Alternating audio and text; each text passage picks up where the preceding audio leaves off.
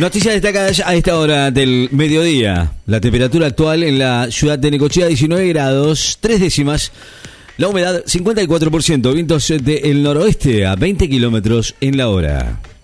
La ONU planea enviar investigadores a la ciudad ucraniana de Isium tras el hallazgo de una fosa común. El alto comisionado de la ONU de los Derechos Humanos planea enviar un equipo de investigaciones a la ciudad ucraniana de Isium, recientemente liberada de la ocupación rusa, para verificar las denuncias sobre el hallazgo de una fosa común con más de 400 cuerpos realizado por las autoridades ucranianas.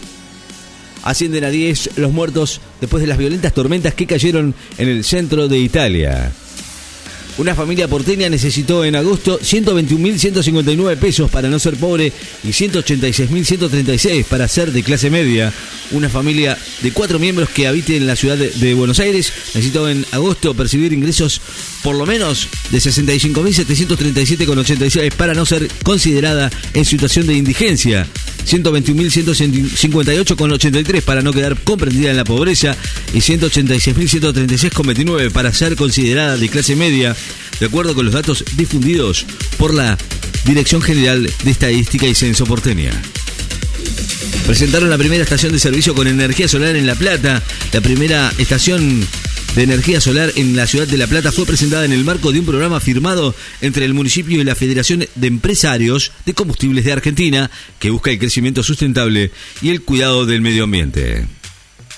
Alto el fuego en Kirguistán y Tarkistán tras los enfrentamientos en la convulsionada Asia Central. Un incendio arrasó un rascacielos de la empresa china Telecom en la ciudad de Chanja sin víctimas. Un rascacielos de 218 metros de altura fue arrasado por el fuego en la ciudad china de el en el centro del país durante un incendio que no provocó víctimas según un primer balance brindado por los bomberos. Estaba planeado que no juegue ante Italia, admitió el peque Schwarzman. Digo, Schwarzman, el tenista número uno del equipo de la Copa Davis de la Argentina, admitió hoy que estaba planeado que no jugara la serie ante Italia en la segunda presentación del equipo en el grupo A, con sede en la ciudad italiana de Bolonia. Gabriela Sabatini alentó al equipo argentino en la Copa Davis en Bolonia. Gaby Sabatini, la mejor tenista argentina de la historia, presenció hoy la serie de la Copa Davis entre el equipo albiceleste de Italia en la ciudad de Bolonia por las finales 2022 del tradicional certamen. El Parque de la Memoria invita a reflexionar en un nuevo aniversario de la Noche de los Lápices al cumplirse el aniversario de la Noche de los Lápices cuando un grupo de tareas de la policía de Bonaerense y el ejército secuestraron a estudiantes secundarios de La Plata en 1976. En el Parque de la Memoria invita hoy a reflexionar sobre ese hecho y a despejar interrogantes acerca de la especial persecución de los estudiantes que puso en marcha la dictadura cívico-militar. De la Cruz y Sosa son convocados en Uruguay para la última fecha de la FIFA antes de Qatar. El mediocampista de River, Nicole de la Cruz, y el arquero de Independiente, Sebastián Sosa, recibieron hoy la convocatoria del seleccionado de Uruguay por la última fecha FIFA antes del Mundial Qatar 2022, programado del 20 de noviembre al 18 de diciembre.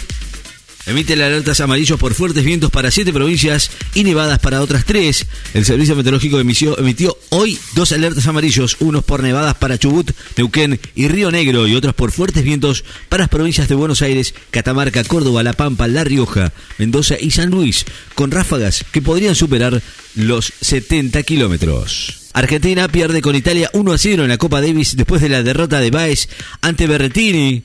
Copa Davis pierde con Italia 1 a 0 en la serie del mejor de tres puntos que animan en Bolonia por las finales del 2022 después de la derrota que sufrió Sebastián Báez ante Mateos Berretini por 6-2-6-3 luego de una hora y 11 minutos. Un ataque ucraniano mata a un fiscal general de la región separatista de Lugansk.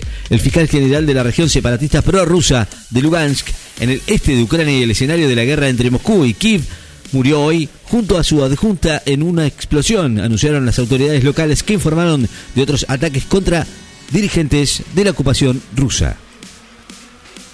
Jueza de Estados Unidos designa a un perito independiente para que revise los documentos incautados a Trump. Una jueza estadounidense rechazó anoche una moción del Departamento de Justicia de Estados Unidos para seguir revisando los documentos incautados en la residencia de Mar a Lago del expresidente Donald Trump y designó a un perito independiente para que se encargue de la revisión del material catalogado como secreto o clasificado. Otro respaldo para Ecuador de cara a Qatar 2022. La FIFA cierra la investigación sobre Byron Castillo. La Comisión de Apelación de la FIFA respaldó hoy la determinación de la Comisión de Disciplina de concluir la investigación acerca del potencial inclusión indebida del jugador ecuatoriano Byron Castillo después de los recursos presentados por las federaciones de Chile y Perú. Atentado contra la vicepresidenta, el abogado de Carrizo dijo que el detenido no es un asesino. La temperatura actual en la ciudad de Necochea, 19 grados 5 décimas, vientos del norte a 20 kilómetros en la hora. La humedad, 54%. Noticias destacadas en Láser FM. Estás informado.